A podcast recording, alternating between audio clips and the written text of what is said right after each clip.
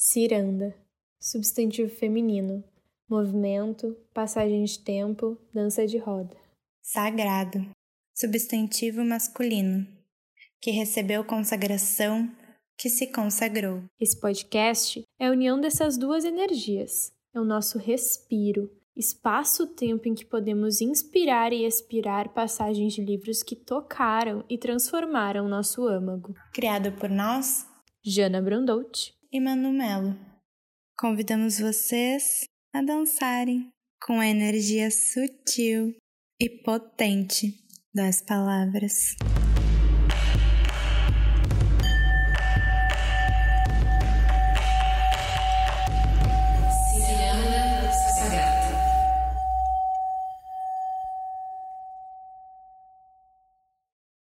A intuição é o tesouro da psique da mulher.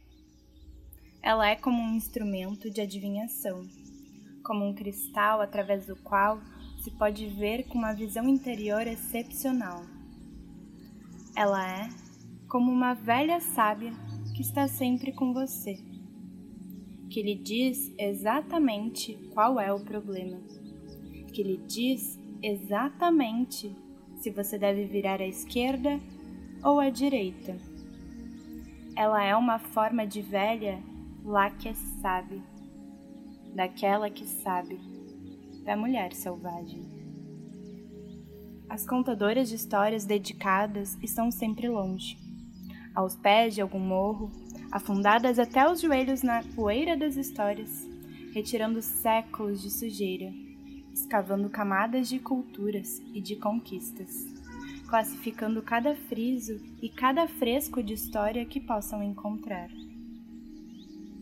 Às vezes, a história foi reduzida a pó. Às vezes, porções e detalhes estão faltando ou foram perdidos. Com frequência, a forma está intacta, mas o espírito está destruído. Mesmo assim, toda escavação traz em si a esperança de encontrar uma história inteira, intacta a história que se segue é exatamente um incrível tesouro desses. O antigo conto russo de Vassalissa é a história praticamente intacta da iniciação de uma mulher. Ele trata da percepção de que a maioria das coisas não é o que parece. Como mulheres, recorremos à nossa intuição e aos nossos instintos para farejar tudo. Usamos nossos sentidos para espremer a verdade das coisas, para extrair o alimento das ideias, para ver o que há para ser visto, para reconhecer o que há para ser reconhecido, para ser as guardiãs do fogo criativo e para manter uma compreensão íntima dos ciclos de vida, morte, vida de toda a natureza. Assim é uma mulher iniciada. A história de Vassalissa é contada na Rússia, na Romênia, na Lugoslávia, na Polônia e em todos os países bálticos. Ela, às vezes, é intitulada A Boneca, às vezes, Vassilissa, a sabida. Encontramos indícios de suas raízes arquetípicas até pelo menos o tempo dos cultos das antigas deusas cavalo, que antecederam a cultura grega clássica. É um conto que traz um mapeamento psíquico antiquíssimo acerca da indução do mundo subterrâneo do selvagem deus fêmea. Ele fala de como infundir nas mulheres o poder instintivo básico da mulher selvagem, a intuição. Essa história me foi passada por tia Caté. Ela começa com um dos mais antigos truques conhecidos dos contadores de histórias. Era uma vez e não era uma vez.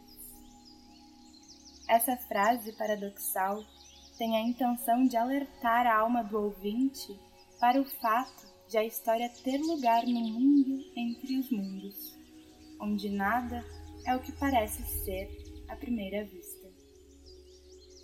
Comecemos, portanto.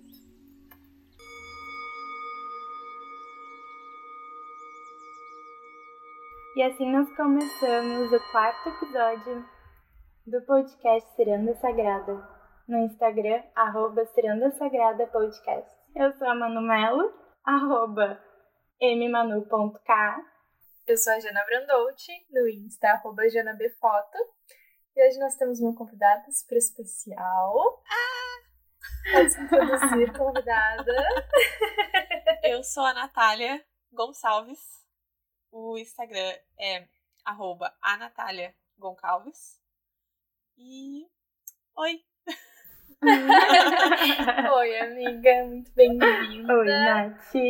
Seja bem-vinda ao nosso espaço-tempo aqui. Muito obrigada pelo convite. Quando a gente pensou em gravar uh, algum episódio sobre o Mulheres que Correm com os Lobos, a gente pensou que teria que ser com pessoas que fizeram o curso de escrita com a gente, que a gente já falou lá no primeiro episódio. Se tu não ouviu, volta lá, que a gente conta um pouquinho.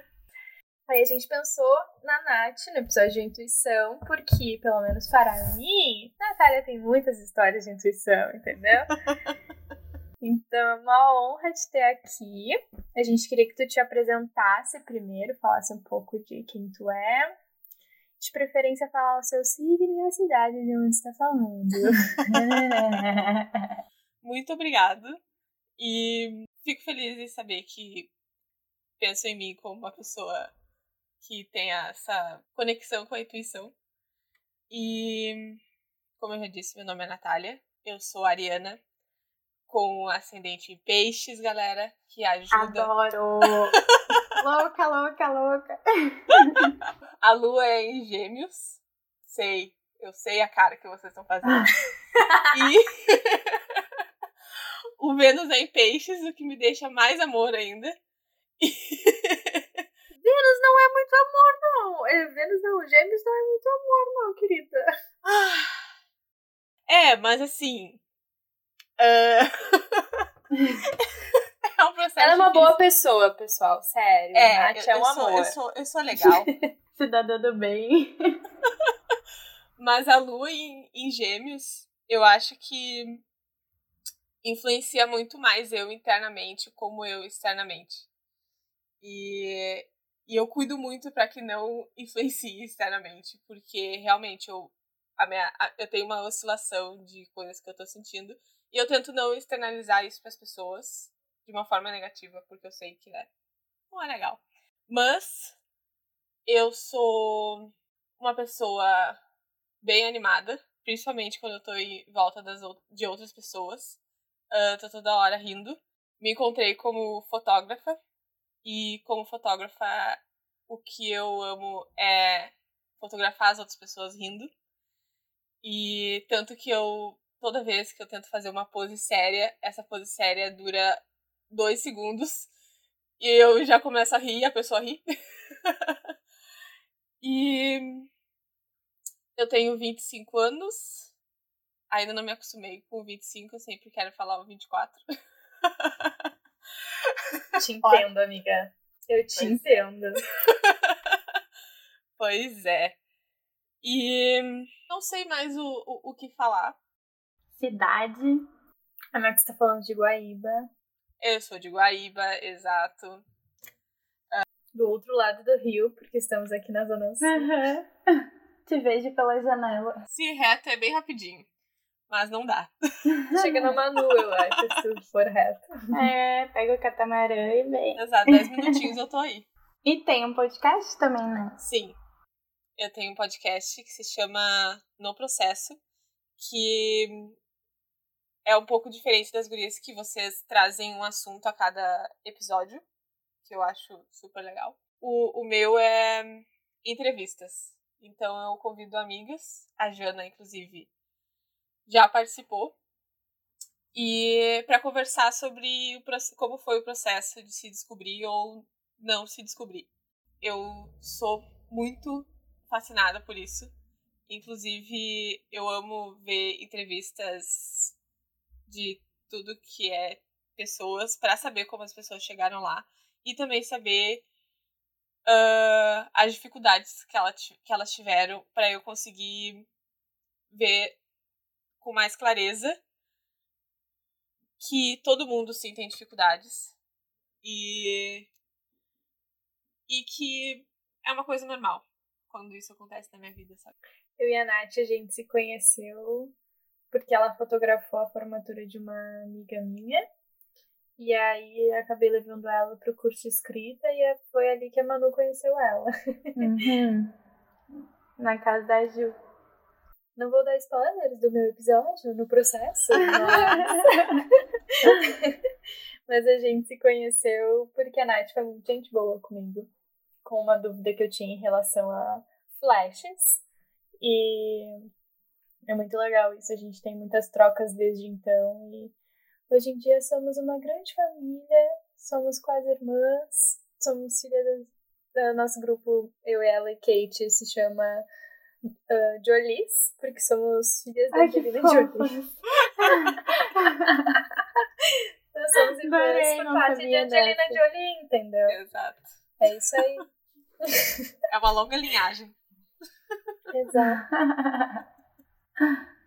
Mas, uh, falando sobre o, o, assunto, eu acho que a gente pode introduzir vocês. Eu não sei se algumas pessoas estão familiarizadas com mulheres que correm com os lobos. Como a Manu falou, a história da Vasalisa começa com Era uma vez e não era uma vez. E vou tentar resumir, mas eu não sou uma pessoa que resume muito bem, entendeu? Eu também. É, o negócio fica longo quando eu tento resumir. Eu falo, ah, amiga, eu vou tentar resumir esse áudio. Eu acho que ficou cinco minutos. Mas tudo bem. Essa história me lembra muito João e Maria e Cinderela. Não sei se para vocês também. Mas ela começa falando que ela tem uma mãe que é muito boazinha e que tá muito doente. E essa mãe, antes de morrer, tá assim na cama, muito mal, e ela chama a Vasalisa e diz: Minha filha, vem cá, vem cá. Olha só, toma aqui essa boneca. E a boneca tá exatamente que nem ela, isso é bem importante, né? Ela tá, se não me engano, com um vestido vermelho, uma bota preta. Uhum. Um avental. Um avental branco, é isso. E aí a boneca tá exatamente assim. E ela entrega essa boneca para ela e diz: Olha, esse aqui é um presente para ti. E ela diz assim: Se você se perder ou precisar de ajuda, pergunte à boneca o que fazer. Você receberá ajuda. Guarde sempre a boneca. Não fale a ninguém sobre ela. Dele de comer quando ela estiver com fome. E aí a mãe vem a falecer. E aí passa um tempo, o pai da Vasalisa e a Vasalisa ficam muito tristes. Só que esse pai ele casa depois de um, um tempo de novo com uma madrasta que o pai entende como sendo muito amor com a Vasalisa, mas na verdade ela é bem que nem a madrasta da, da Cinderela. Ela e as duas filhas dela fazem ela de gato sapato, assim, né? Tá? Tu limpa a casa, faz isso, faz aquilo. E elas não gostam da Vasalisa, resolvem que querem se livrar dessa guria logo. E aí elas combinam de apagar o fogo o fogo da casa, né? Pra Vasalisa ir ter que ir atrás do fogo. E aí ela tá fazendo alguma coisa na rua, quando ela chega, a casa tá sem fogo, e a madrasta diz: Ah, tu é uma idiota, tu deixou apagar isso aqui? Vai embora, vai atrás do fogo, vai atrás da babaiaga. Que a babaiaga seria tipo essa grande senhora bruxona que vive no meio da floresta, que é uma coisa meio esquisita que todo mundo tem medo dela. E elas pensam: essa guria não vai voltar, né? Ela vai atrás da Baba Yaga, coitada, nunca mais vamos ver ela, graças a Deus. E ela diz: tá, tudo bem, eu vou. Porque a Vasalisa, ela é muito inocente. E aí ela vai, aí ela coloca a mão no bolso toda vez que ela não sabe para que lado dobrar, e a bonequinha fica pulando, tipo, ah, vai pra esquerda, vai pra direita. Aí ela passa por três cavaleiros no meio do caminho, né? Primeiro, um cavaleiro todo de branco num cavalo branco. Depois, quando ela tá mais próxima do, da casa da Baba Yaga, ela passa por um cavaleiro todo de vermelho num cavalo vermelho. Quando o cavalo branco passa, o dia nasceu. Mas diz isso. Né? Diz isso. Ah, que era só depois. De repente, um homem branco num cavalo branco passou galopando e o dia nasceu. Mais adiante, um homem de vermelho passou montado num cavalo vermelho e o sol apareceu. Vasilisa caminhou e caminhou, e bem na hora que estava chegando ao casebre, um cavaleiro vestido de negro passou trotando e entrou direto no casebre. Imediatamente fez-se noite. E aí ela chega na casa da Baba Yaga e a Baba Yaga tá, tipo, vindo de um caldeirão gigantesco voando e esse caldeirão tem patas de galinha e a casa da Baba Yaga é, tipo, toda esquisitíssima, cheia de elementos de animais. Aí ela fica, tipo, ela não se assusta, o que seria o normal de acontecer com uma criança. E aí ela, aquela senhora tá vindo e ela diz, o que tá fazendo aqui, guria? O que tá fazendo aqui? e aí ela diz, ah, eu vim apanhar o fogo, vovó. E ela diz, ah, sei. Uhum. e aí, conheço tu e tu, teu pessoal, essa guriazinha. Além do mais, o que te faz pensar que eu lhe daria chama? Aí ela responde, porque eu tô pedindo. Muito óbvio, né? E daí ela diz, ah, tua sorte é que é a resposta correta. A Vasalisa entra e ela só diz: Bom, só vou te dar o fogo se tu cumprir algumas tarefas para mim. E aí a Vasalisa aceita o desafio da Baba Yaga, mas a Baba Yaga deixa bem claro que se ela não cumprir as tarefas direito, além de não sair com fogo, ela vai morrer. Então a Baba Yaga sai para fazer sei lá o que com o caldeirão dela e deixa uma lista imensa de coisas para Vasalisa fazer, sendo que são coisas praticamente impossíveis de se fazer em um dia. E aí ela, meu Deus, o que, que eu vou fazer agora? Eu não vou conseguir.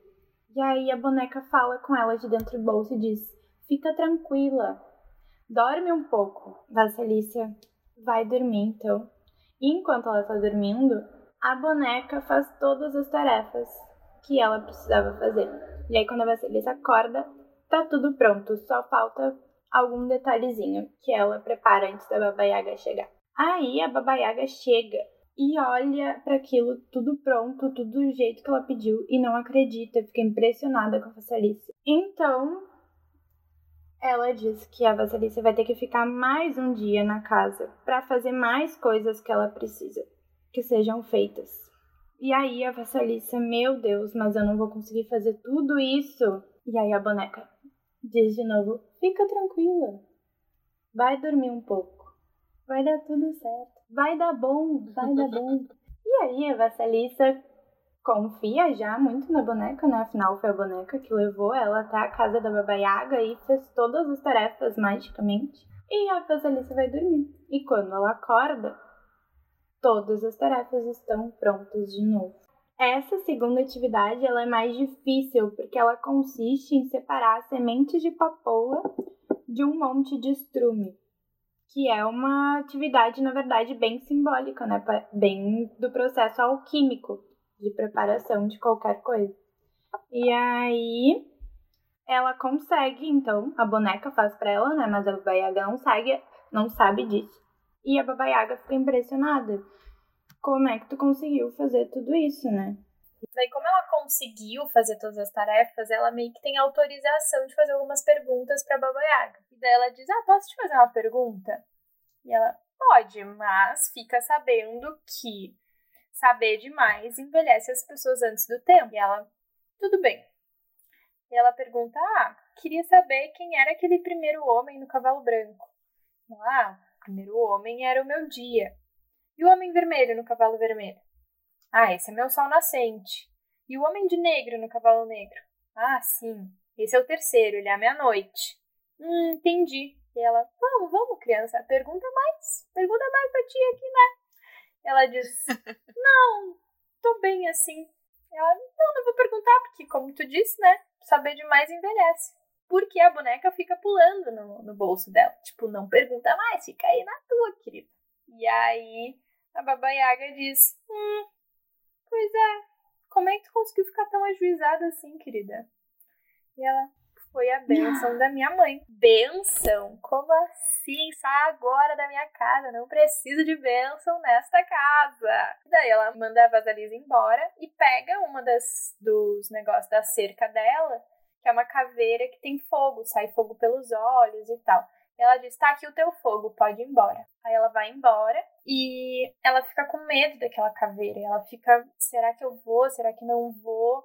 E aí é tudo isso a bonequinha, né, pulando no bolso dela, tipo, vai pra direita, vai pra esquerda, para voltar para casa. E aí ela fica com medo da caveira e a caveira olha para ela e diz: "Não te preocupe, pode seguir teu caminho que vai dar tudo certo". E aí quando ela chega lá na casa dela, a a madrasta e as filhas já achavam que pff, tá morta, coitada, né? Nunca mais vamos ver ela.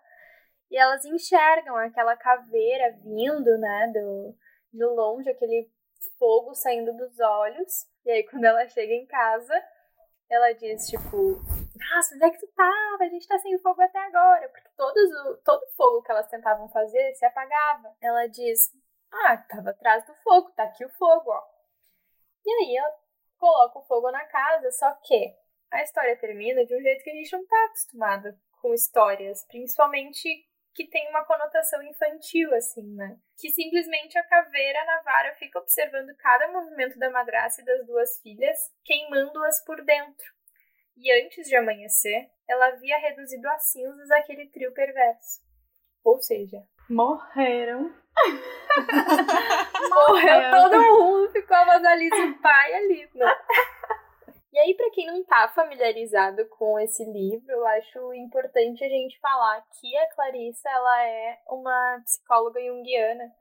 Então, ela analisa essas histórias, ela demorou 40 anos para escrever esse livro, e ela foi atrás de muitas histórias e muitas versões de uma mesma história para construir essas histórias, né? Uhum. Então, essa história, ela, assim como várias outras, ela analisa cada personagem como uma parte da nossa psique. Uhum.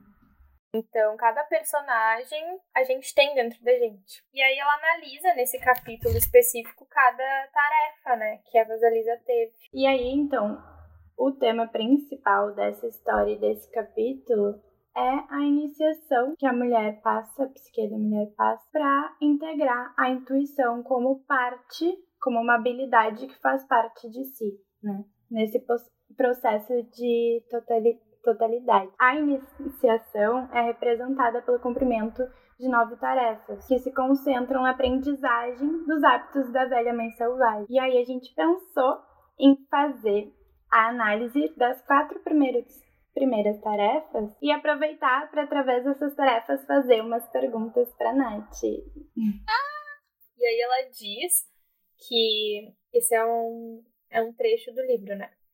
Esse enorme poder o da intuição, tem a rapidez de um raio e é composto de visão interior, audição interior e percepção interior, e conhecimento interior. E ela diz que tudo que estiver encoberto pode voltar a ser exposto quando a gente tem essa intuição, né? E a gente queria saber, Nath, o que, é intuição para ti? Ontem uh, tu postou nos teus stories, né? Do, do Instagram perguntando para as pessoas o que, que era a intuição. E eu fiquei pensando nisso e eu não sei se eu consigo explicar direito o que, que é a intuição para mim, até porque foi uma coisa que sempre foi muito presente na minha vida, pela questão da minha mãe. A gente sempre teve muito isso de tipo ela falar: "Ai, minha filha, eu, tô me sentindo, eu tô sentindo que tu não tem que ir". E desde muito pequena, quando eu era criança mesmo, eu não entendia isso, sabe? tipo, ali até o início da minha adolescência, eu ficava um pouco irritada com isso.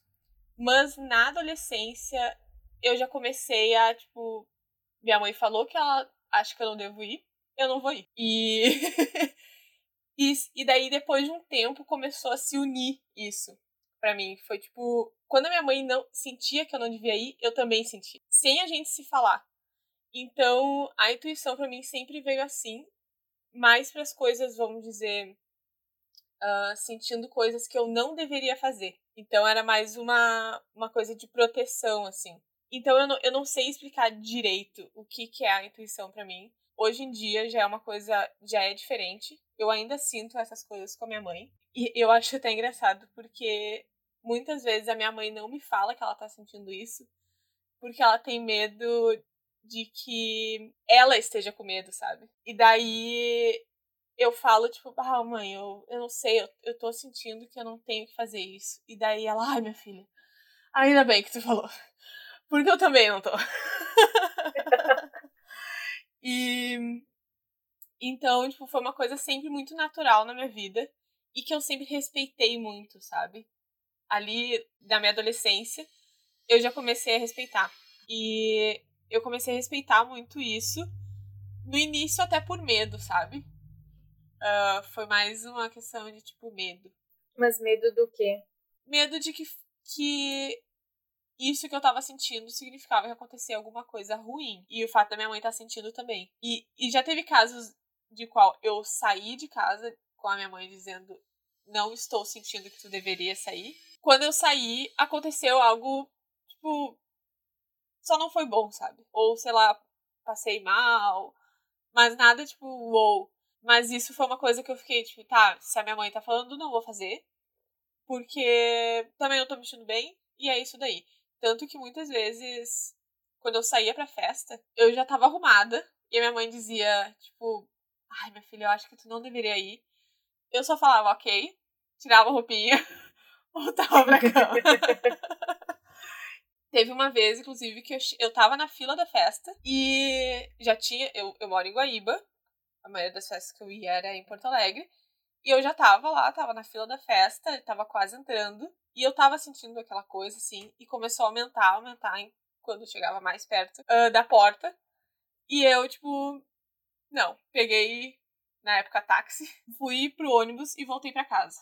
E daí eu cheguei em casa e a minha mãe, tipo, ai, coisa boa que tu chegou, sabe? Então, isso foi uma coisa que na minha adolescência, até o início, até ali, tipo, meus 20 e poucos, sempre foi para esse lado, uh, de um certo medo que algo ia acontecer, mas senti isso muito forte em mim, do que que eu tinha que fazer para que isso desaparecesse, sabe? Para que essa sensação uh, que tava ali me incomodando desaparecesse.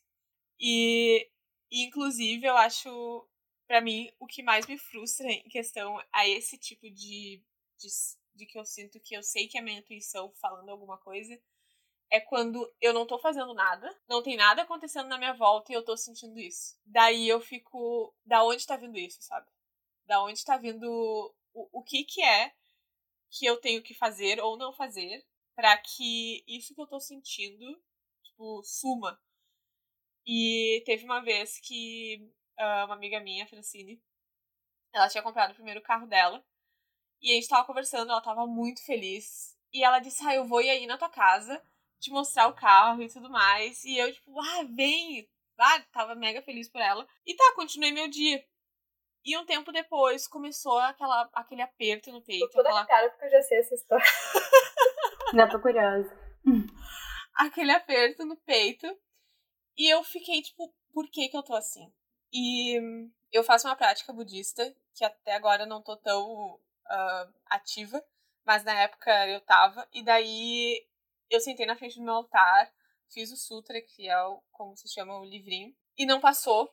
E daí eu fiquei, o que que é isso? E daí eu comecei a falar com todas as pessoas que eu tinha falado no dia, uh, perguntando se estava tudo bem, o que que tava fazendo e tudo mais. E daí eu falei com a Francine, quando eu fui abrir a mensagem da Francine, quando eu fui, tipo, escrever, tá tudo bem, eu já mandei, não vem aqui hoje. Eu não tô sentindo que tem que vir. E foi uma coisa muito instintiva, porque eu não, tá, eu não tinha certeza de que era isso, sabe? E daí, quando eu mandei essa mensagem, ela disse: Ah, eu também tô achando que não é para eu ir, eu não sei o que aconteceu, mas eu não vou ir. E passou. Tipo, no momento que ela falou, não vou ir, até, e daí ela até falou: Ah, eu vou pedir para alguém me levar para casa. Deu. Tipo, tudo aquilo simplesmente passou. Então, eu tenho muito essa coisa da intuição para esse lado. E pra parte, vamos dizer, da minha vida em si, como até no livro ela fala da, da, da Vasalisa, da bonequinha, né, que fala, tipo, direita e esquerda, eu tenho muito isso, do quando eu vou caminhar no meu bairro, eu fico, vou direita ou esquerda? E daí parece que eu sinto, tipo, meu corpo puxar para algum lado, sabe? É meio que assim que eu, fa que eu utilizo a minha intuição no dia a dia. Mas também eu acho que é uma coisa que provavelmente vocês vão falar, que é uma coisa que tem que ser praticada, né? Que no livro mesmo ela fala, né? Não é algo que. A gente vai chegar nessa tarefa e ela, ela fala nisso numa tarefa. É, exato. Pra mim a intuição é uma coisa que tava sempre aí, sabe? E eu acho que tu já acabou entrando na primeira tarefa, Nath, que é permitir a morte da mãe boa demais. porque as tarefas desse estágio na vida da mulher são as seguintes que ela fala no livro. Aceitar o fato de que a mãe psíquica protetora, sempre vigilante, não é adequada para ser um guia para a futura vida instintiva da pessoa.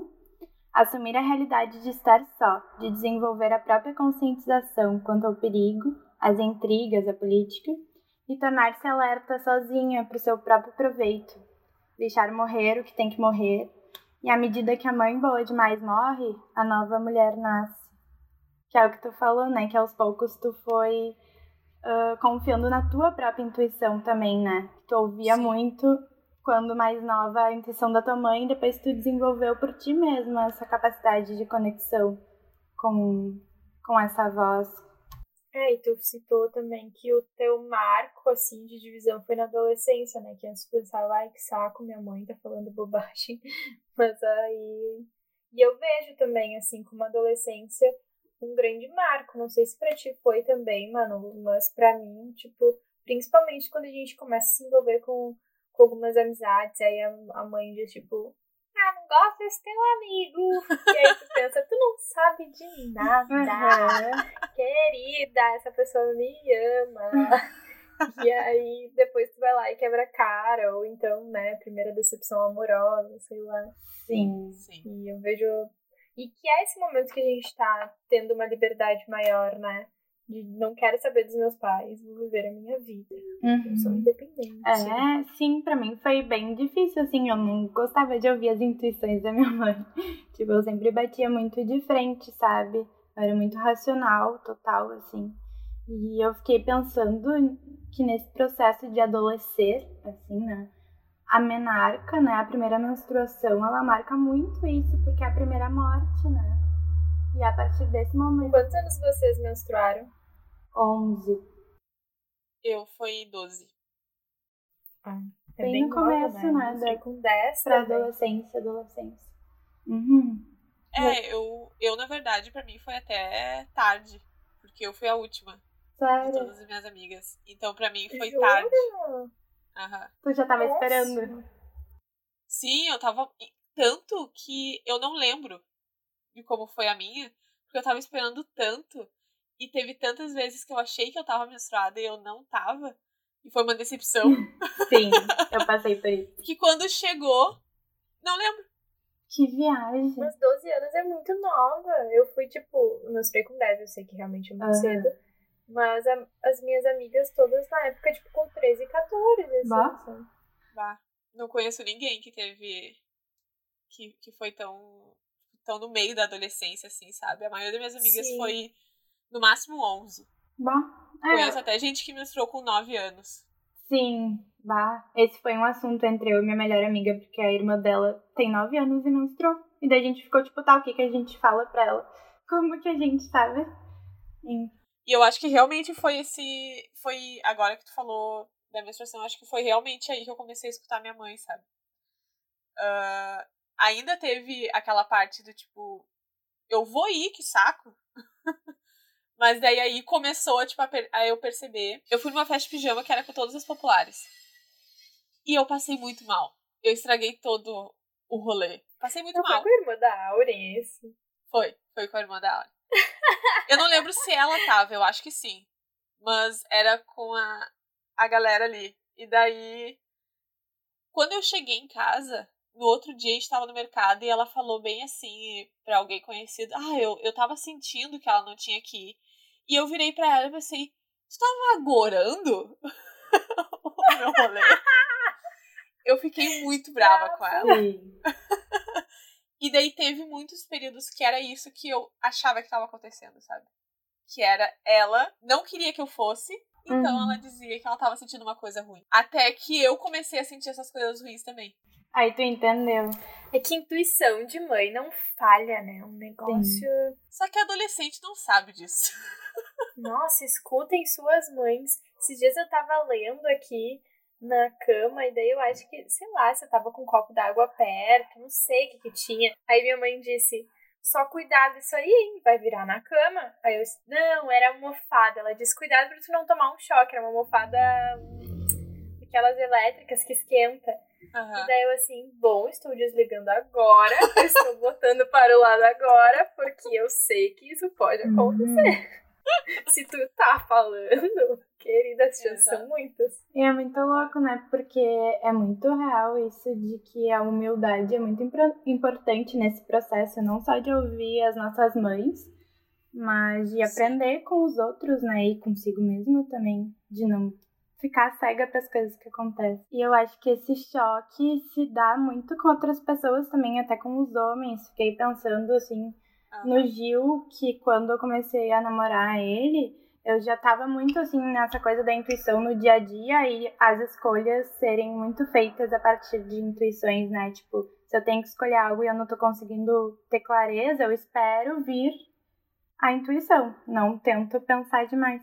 E daí ele ficava, tipo, tipo, do nada eu decidia que eu não queria mais fazer uma viagem. Ou do nada eu achava que a gente tinha que mudar o, o lugar que a gente ia. Ou do nada tal coisa, sabe? E daí ele ficava tentando racionalizar e, tipo, tá, mas que nem tu falou, Nath, tá, mas então tu não quer ir? Tipo, tu não quer me dizer uhum. e tal. E daí é um processo tu explicar e tu deixar a pessoa perceber como que isso acontece, né? Que isso é um, enfim, é algo além da razão. É, eu acho que aqui em casa, a gente até tava conversando esses dias de como a gente é conectado e, e, e pensamentos assim aqui em casa sempre foi muito comum não só minha mãe sentir, mas acontecer casos do meu irmão também sentir, que ele é 12 anos mais novo que eu, e do meu pai também, sabe? E, e uma coisa que, que eu acho engraçado, mas que acontece muito aqui. Sabe quando dá do nada aquela vontade de comer alguma coisa? Uhum. E, e daí às vezes eu penso, tipo, pai, eu queria muito comer essa coisa. Mas, bah, não, não, não vou pedir, sabe? Eu moro com meus pais ainda. E daí minha mãe chega com aquela coisa que eu queria muito comer, que não é algo usual. E daí eu, o outro fala, tipo, bah, eu também queria isso. Então, aqui em casa, é, são duas mulheres e dois homens. A gente sempre foi muito assim. Eu acho que a, a diferença só entre mulheres e homens é, é expressar isso, sabe? Uhum. Tipo, tô sentindo isso e o que eu tô sentindo é uma coisa real, então eu não vou fazer isso, sabe? Eu acho que nem só, nem aí na tua casa, eu acho que no geral, assim, não sei exatamente em que tarefa ela fala sobre isso, mas alguns homens não entendem isso, né? E tu falou isso, Manu, e a Gabi. Padilha? Uhum, ela ia viajar também esses tempos, estavam com tudo pronto, o carro todo de noite, assim, eles iam ir, já tava tudo fechadinho, ela disse, Gabriel, tô sentindo que não é pra ir. E aí ela disse, não, vamos. E não foram. E ele ficou tipo, uhum. tá, como assim, sabe? Ah, o que vai acontecer com a gente? Não vai acontecer nada, entendeu? E aí ela me mandou um ato até falando, ai, amiga, senti que não era pra eu ir. A gente cancelou a viagem. E tô sentindo que não é pra ir nem, tipo, amanhã, sabe? Uhum. É pra não ir.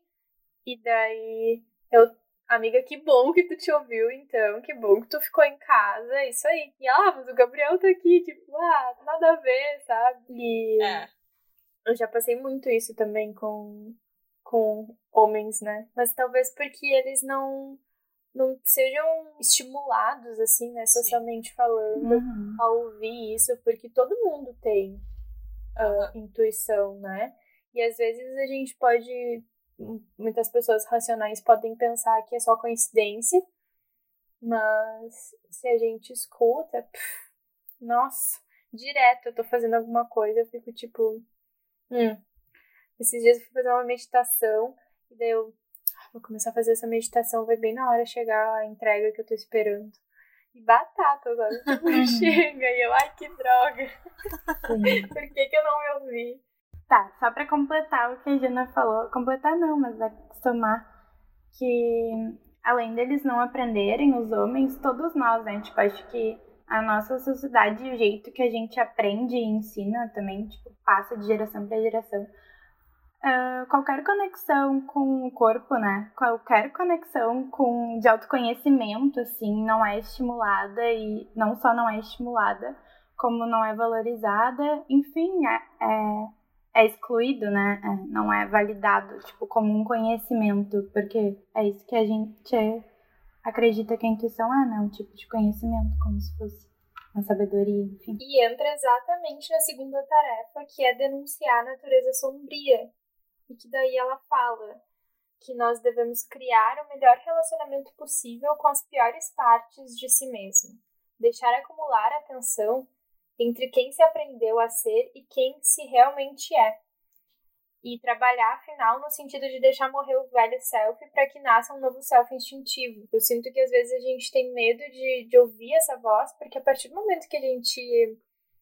A minha prima até diz que ela fala pra terapeuta dela que depois que tu vê, tu não pode desver. Uhum. Então, a partir do momento que tu ligou esse botãozinho da intuição e que tu tá atento a ela, é difícil tu desligar ele depois pode até te desconectar por um certo tempo, mas ele tá sempre ali, te mandando sinais de alerta, né? E daí entra muito no que posso até ler algumas respostas aqui das pessoas sobre o que é intuição, porque uma dessas pessoas falou que é como se fosse uma vozinha, uma voz interior que sempre sabe o que é melhor pra gente. Sim. A Júlia falou. E aí falaram também que é a voz do coração, que é um sexto sentido. A intuição ela vem sutil em todos os momentos esse negócio da Gabi é que é, eles estavam indo fazer a viagem. Eu acho que é muito difícil. Uh, não é uma tarefa fácil, não é muito difícil, só não é fácil tu chegar num momento aonde tu respeita isso, sabe? Uhum. Do, tipo, porque é mais fácil eu simplesmente dizer eu não vou ir na casa da minha amiga hoje. E isso passar. Do que tu eu não vou ir nessa viagem, sabe? É muito difícil porque as pessoas na tua volta talvez não entendam e acham que isso é uma desculpa. Teve um caso que eu ia fazer uma viagem pela primeira vez para São Paulo, quando eu tinha, eu acho que eu tinha uns 20 anos, e a minha amiga tava morando lá, a Bruna. E eu, ah, eu fiquei muito realizada que eu consegui com o meu dinheiro pagar uma passagem para São Paulo. E eu comprei, eu, eu, tipo, comprei em julho e eu ia em setembro. Tá, eu tava muito animada e tudo mais. E daí no final de semana, deixa eu só lembrar, na quinta-feira, eu fui dar tchau pra uma pessoa e a pessoa falou. Antes de eu dar tchau, a pessoa falou: Ah, então eu. Eu vou te dar tchau, né? E quando aquela pessoa falou aquilo, o meu corpo todo gelou, como se fosse a última vez que aquela pessoa ia me dar tchau. Que piada! E daí eu comecei a ficar tipo, não, eu não vou ir, sabe? Só que eu tenho que ir. Porque eu comprei, eu vou pra São Paulo, minha amiga tá me esperando. Tipo, é uma coisa grande, sabe? E daí eu sou muito ansiosa, então eu sempre, para viagens, eu começo a arrumar a mala, tipo, 10 anos antes, sabe? E era quinta-feira, eu ia viajar. Eu. Quando eu falei com essa pessoa, na sexta-feira eu cheguei em casa e eu nem com força de pegar a, a mala eu tava. E eu tava, tipo, enrolando, sabe? Tentando ver se alguma coisa acontecia pra eu poder, tipo, tá, então tá, não foi. e daí a minha mãe chegou no meu quarto, assim, e disse: Ai, minha filha, tu tá estranha, tu não começou ainda a arrumar tua mala. E daí eu olhei para ela, assim, e deu, bah, mãe, eu, eu não sei, eu não tô me sentindo bem com isso. E daí ela deu um suspiro, ela, ai, eu também não tô. Nossa. Eu não tô legal. E eu acho que tu não tinha que ir. Fala com a Bruna, fala tudo mais e, tipo, não vai, sabe? E daí quando ela falou aquilo, eu já senti, tipo, um, que um peso tinha saído. Eu, tipo, tá, é isso mesmo, é por isso que eu tô mal. E eu, não, tenho que ir. E daí eu chamei a Bruna, falei com ela, e a sorte é que a Bruna também é uma pessoa muito intuitiva. Então, claro que ela ficou chateada, eu também fiquei chateada. E daí ela disse: não, não vem. É isso. E daí eu só tentei, tipo, ver se eu podia dar tipo, aquela passagem pra mãe dela, pra alguém. Não deu. Simplesmente não deu. E daí, tá, dormi. No outro dia, o meu irmão tinha. Ele tinha sete anos, por aí. Quando ele acordou, ele perguntou pra minha mãe: a Natália já foi? E a mãe disse: não, ela não vai ir. E daí ele falou: ai, ainda bem. E daí, quando minha mãe me contou aquilo, eu fiquei: pelo amor. Só que a história não acaba aí. oh my god. Muito tempo depois, uma amiga minha, que não tinha nada a ver com a viagem, ela sonhou que ela estava deitada numa tipo, na cama dela, no quarto dela normal, e veio uma mulher com uma bola de cristal, entrou no quarto dela e começou a mostrar várias coisas aleatórias, assim, da vida dela. E uma dessas coisas era ela e mais outras amigas minhas chorando no meu velório se eu tivesse ido para São Paulo. Tô toda arrepiada. Eu também. Caralho. E, e, só que esse sonho dela aconteceu, não sei se talvez, acho que talvez tenha sido meses depois. E eu fiquei, uau, sabe? Aquilo foi o momento em que eu, tá, agora, agora eu vou escutar isso de verdade, sabe? É realmente uma coisa real. Claro que toda vez que eu conto alguma história assim, as pessoas ficam, tá, e daí o teu avião explodiu? Não! Não é sobre isso, sabe? Uh, não é sobre eu, eu não fui e daí o avião que eu ia ir explodiu, ou sei lá. Uh, não, talvez eu estaria andando em São Paulo e ia acontecer alguma coisa. Talvez eu estaria no aeroporto e ia acontecer alguma coisa, sabe? Não é que ia envolver outras pessoas. Essa, essa foi a história que eu, tipo, tá. Então tá. E Nath, passando por essa experiência que tu passou, tu conseguiria responder como saber o que, que é tal intuição e o que, que é paranoia, medo, insegurança, qualquer coisa que não seja intuição? Eu meio que observo várias coisas. Tipo, eu ainda tenho essa dificuldade, não é uma coisa. Tem vezes que é muito claro, tem vezes que tá, ok, é alguma coisa que tá me incomodando. E é essa coisa. Mas tem vezes que, principalmente quando vem assim do nada e não tem nada acontecendo na minha volta, que eu vejo, eu sinto dificuldade. Daí o que, que eu, eu começo a fazer? Eu começo a conversar com as pessoas, uh, dependendo do que, que é. Eu começo a me perguntar, porque eu acho que, que a Jana falou ali, que as pessoas falam que a, a, a intuição é uma vozinha. E realmente é. E uma vez eu tava numa meditação e falaram, tipo, tu não tem que esperar que seja uma voz diferente, sabe? Porque vai ser a tua voz. Pode ser também, mas, tipo, pra mim é muito a minha voz, só que num tom diferente. E eu começo a perguntar várias vezes a mesma coisa. Se você, se a pessoa que estiver escutando, tipo, fizer isso em casa, eu sinto, por exemplo, qual. Eu faço isso realmente com coisas pequenas. Tipo, qual é a rua que eu tenho que dobrar? E daí vai vir uma resposta muito rápida na tua cabeça. Sabe? Tipo, direita. Sim. E daí tu pergunta de novo, só que eu quero ir pra esquerda, sabe? Tipo, per... Daí tu pergunta de novo e, tipo, é direita, sabe? E daí, pra mim, eu começo a sentir o meu corpo indo pra direita, sabe? Uhum. É muito do corpo, né? É, eu, às vezes, eu não sinto tanto, tem vezes que eu confundo sim com ansiedade. Tem vezes que eu confundo sim com. A minha intuição tá dizendo para eu não fazer tal coisa, mas será que isso não é preguiça? Será que isso não é não querer sair da zona de conforto? E daí tem vezes que eu faço essas coisas e daí eu percebo, não, não era. Sabe? Não, não era.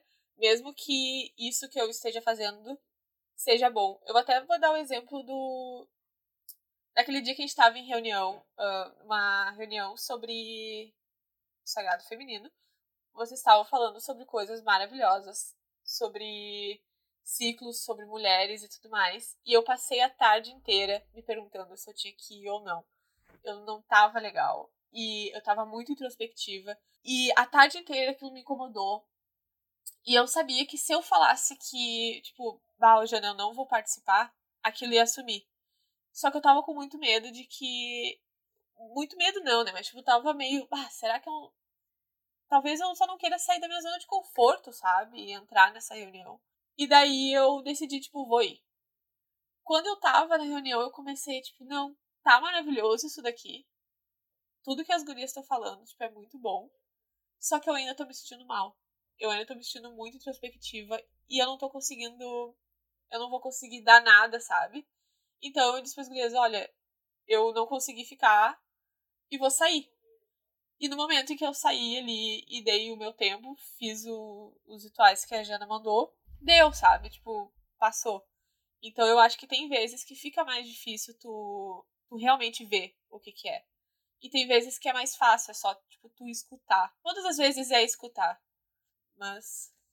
Entra na terceira tarefa, né? Que ela fala tem até um trecho que ela diz que nós a alimentamos de vida e ela se alimenta da vida quando nós prestamos atenção nela. Aí depois ela diz: nutrimos o profundo self instintivo ao prestar atenção a ele e ao agir de acordo com a sua orientação. Sem alimento e sem atividade, ele se atrofia.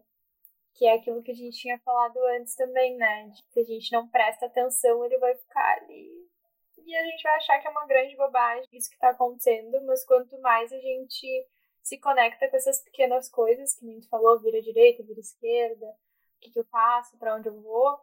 E eu sinto que às vezes ela diz ali, dobra direita, dobra esquerda, e às vezes não é nem tipo, hum, qual é o meu próximo destino?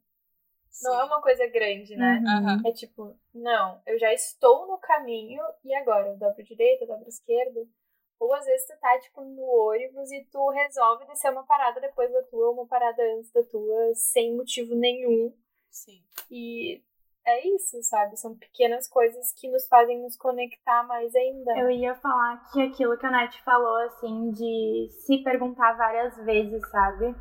Eu acho que é muito rico isso que ela fala de que é como se fosse um personagem autônomo, um ser mágico. Porque tem muitas formas Sim. de tu experienciar isso, né? Cada um vai encontrar a sua. Mas tu pode, por exemplo, ter um objeto que simbolize isso, como a boneca. Porque é algo que faz parte de ti, mas quando tu terceiriza, né? Quando tu põe fora de ti, isso facilita. Ou, sei lá, conversar consigo mesmo em terceira pessoa, sabe? Ou conversar consigo mesmo Sim. no espelho. Falar em voz alta é muito importante também, né? Então, isso que me, me veio, porque tem uma pergunta que ela faz bem ali no trecho que a Jana leu, que é de que vale uma voz sem um ouvido que a receba? Então, como que a gente vai treinar esse ouvido que não está treinado, né? Que não, não, não conhece essa voz para ouvir? Essa conversa com a Nath se estendeu tanto que a gente resolveu dividir esse episódio em duas partes, para vocês não ficarem tão cansados e porque a gente sabe que tem muita coisa para analisar nesse capítulo de Mulheres que Correm com os Lobos. Então, para a gente fechar essa primeira parte, a gente resolveu trazer para vocês uma mensagem da Baba Yaga, da mulher selvagem, que é justamente essa que a gente fala ao longo do capítulo. Essa mensagem a gente tirou do oráculo da deusa e ela também vem com uma meditação.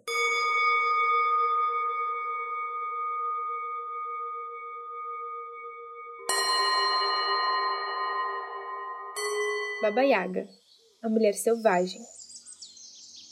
Caminho pela floresta e falo intimamente com os animais.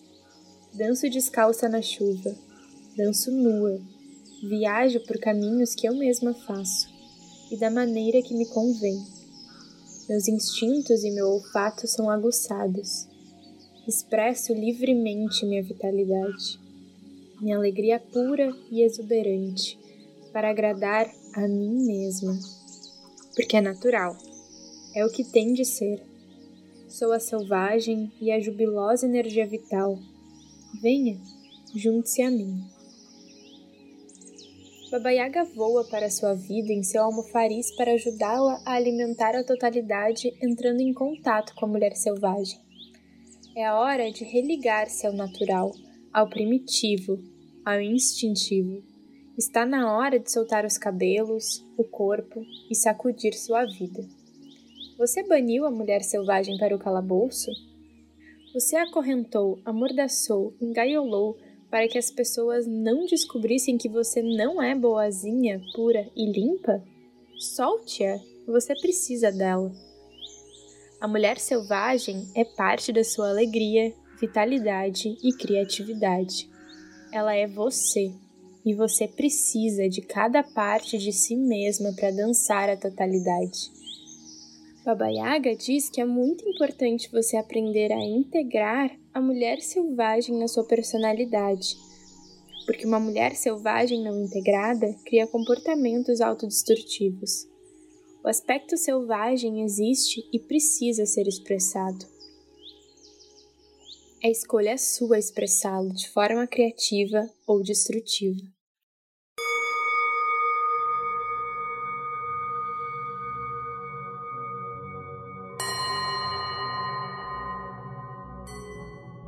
A gente traz então essa sugestão de ritual, que é o resgate à mulher selvagem, Talvez hoje não seja o momento que tu sente de fazer essa meditação, mas ela vai ficar aqui. A mulher selvagem tá te esperando. Então, se você sentir que não é hoje, pode voltar nesse episódio e fazer em outro momento. Reserve um horário e um lugar em que você não seja interrompida. Sente-se ou deite-se confortavelmente com a coluna ereta e feche os olhos.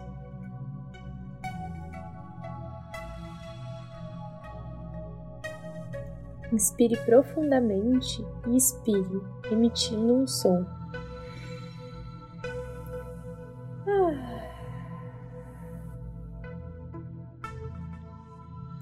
Inspire novamente e expire com um zunido. Visualize, sinta ou perceba uma árvore. Pode ser uma árvore que você já tenha visto ou uma que existe na sua imaginação. Inspire profundamente pela terceira vez e, à medida que soltar o ar, fique diante da árvore. Ande ao redor dela. Do outro lado da árvore, você vê uma grande abertura no tronco. Entre por essa abertura. Dentro da árvore, sinta-se mergulhar para baixo, para baixo, viajando dentro da raiz da árvore. Parece seguro e confortável, e você se entrega à sensação de flutuar para baixo, para baixo, para baixo.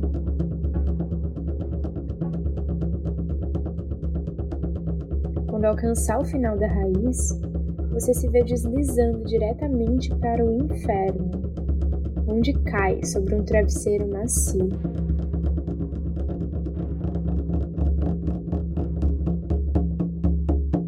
Está na hora de chamar a mulher selvagem. Você pode assoviar ou uivar, entoar um cântico ou cantar, dançar ou tocar uma música para chamá-la mulher selvagem chegar, agradeça a ela por sua presença.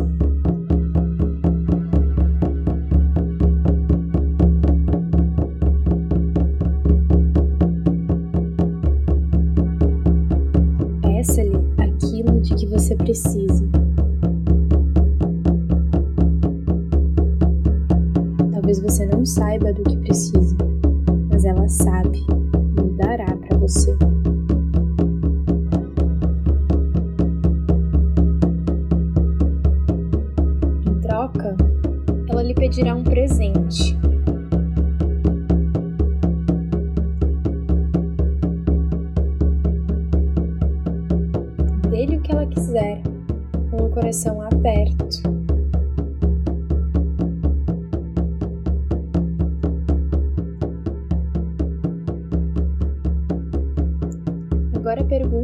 está disposta a voltar com você e a fazer parte da sua vida.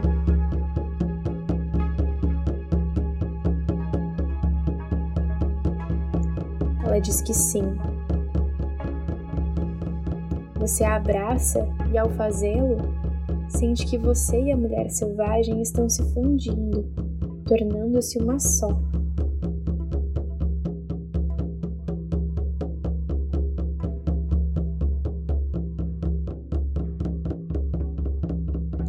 Você tem a sensação de ter ficado maior, mais forte e de ter se expandido.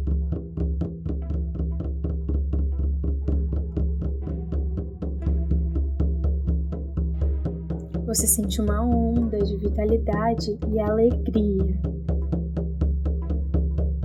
Agora está na hora de voltar. Volte à raiz da árvore. Sinta-se flutuando para cima, cada vez mais para cima, revigorada, energizada, renovada, revitalizada. Para cima, para cima até alcançar o interior do tronco. Para cima, para cima, para cima. Sair pela abertura, respire fundo. E à medida que você solta o ar, volte ao seu corpo. Respire fundo mais uma vez. Quando você estiver pronta, abra os olhos. Seja bem-vindo.